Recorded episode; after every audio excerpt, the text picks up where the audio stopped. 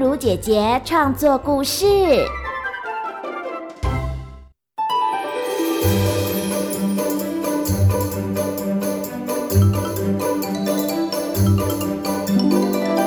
欢迎来到童话梦想家，我是燕如姐姐。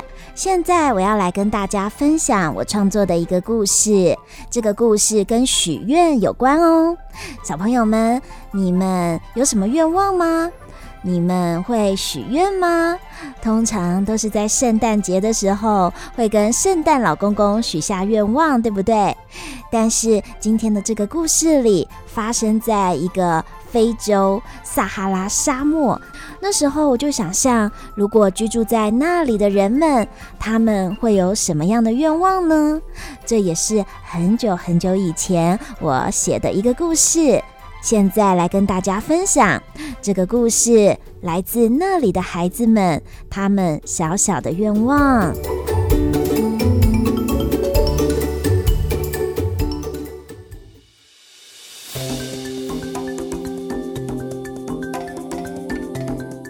故事叫做《许愿池》，伊芙娜莲和安蒂亚的愿望。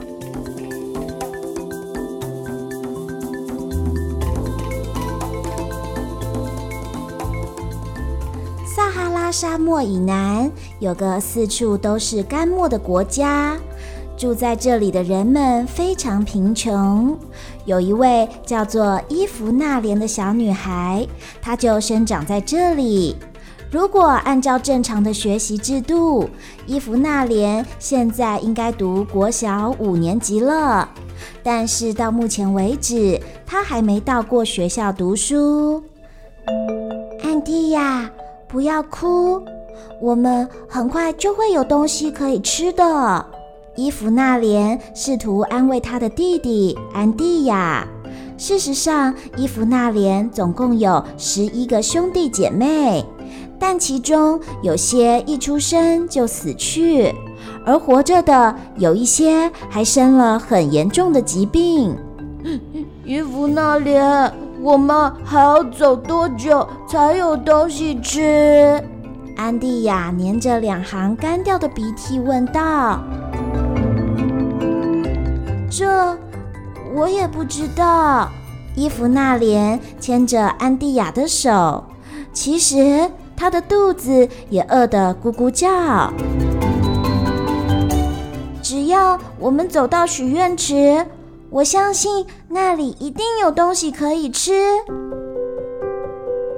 自从伊芙娜莲听到老酋长说的那件事，我们一定要找到祖先指引的许愿池。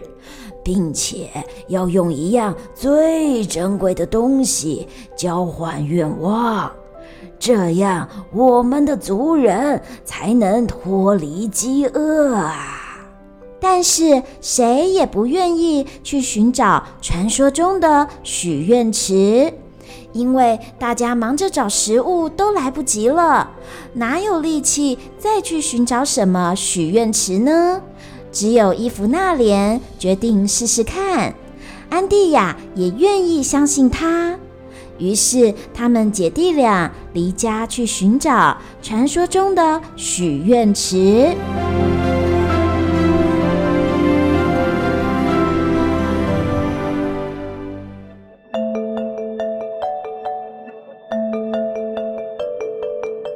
他们照着祖先指引的东北方。不停地走，不停地走。炙热的阳光把他们原有的黑色皮肤晒得脱皮，卷曲的黑发更加的毛躁。苍蝇在他们的眼前飞舞。这样继续走下去，真的能找到许愿池吗？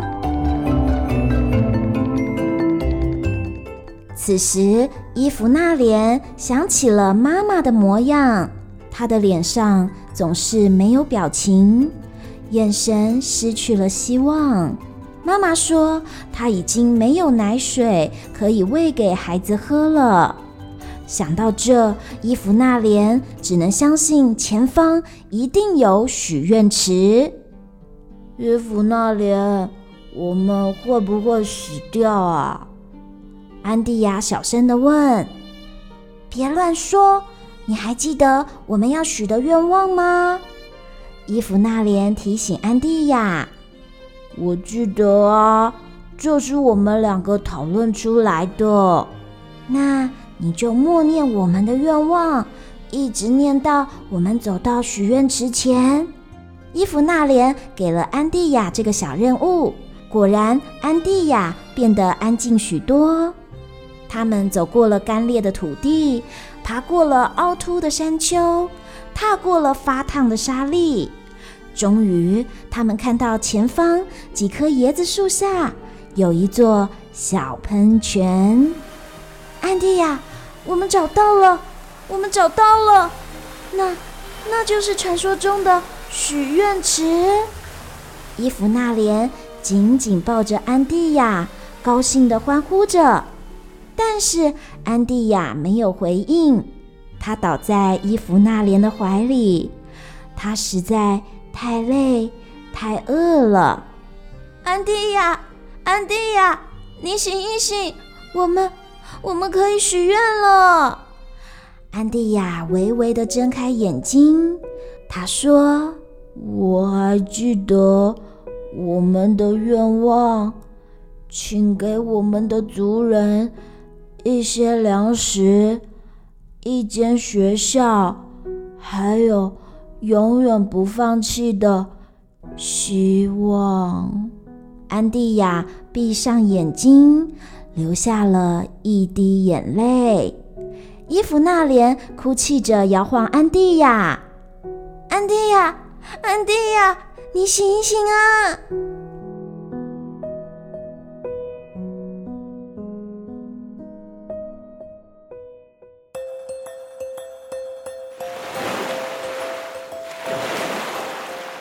孩子们，我听到你们的愿望了。许愿池出现了一位女神，她说：“你们有带来最珍贵的东西交换你们的愿望吗？”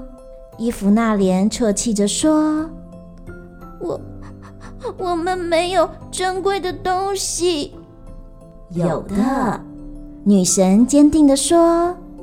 我要交换你们流下的眼泪。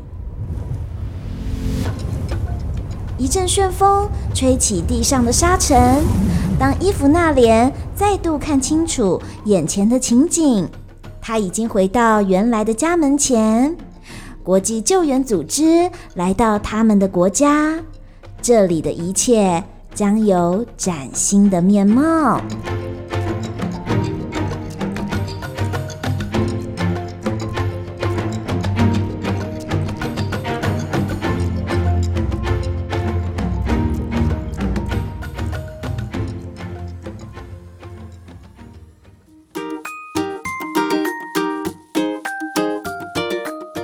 故事说完了，这个故事也让我想到，现在我们的生活因为疫情受到了影响，很多的东西我们都觉得原本很方便、很自然的事情，现在呢却觉得一切不是那么的容易，或者并不是所有的事都是理所当然的。所以你们还记得故事里他们许下的愿望，好像看起来很平凡。很简单，就是一些粮食、一间学校，还有永远不放弃的希望。在这个时刻，也希望我们好好珍惜所拥有的一切，不管是粮食，或者是可以去学校上课，以及对未来我们永远不会放弃的希望。愿现在收听故事的你，非常的平安，也充满着希望。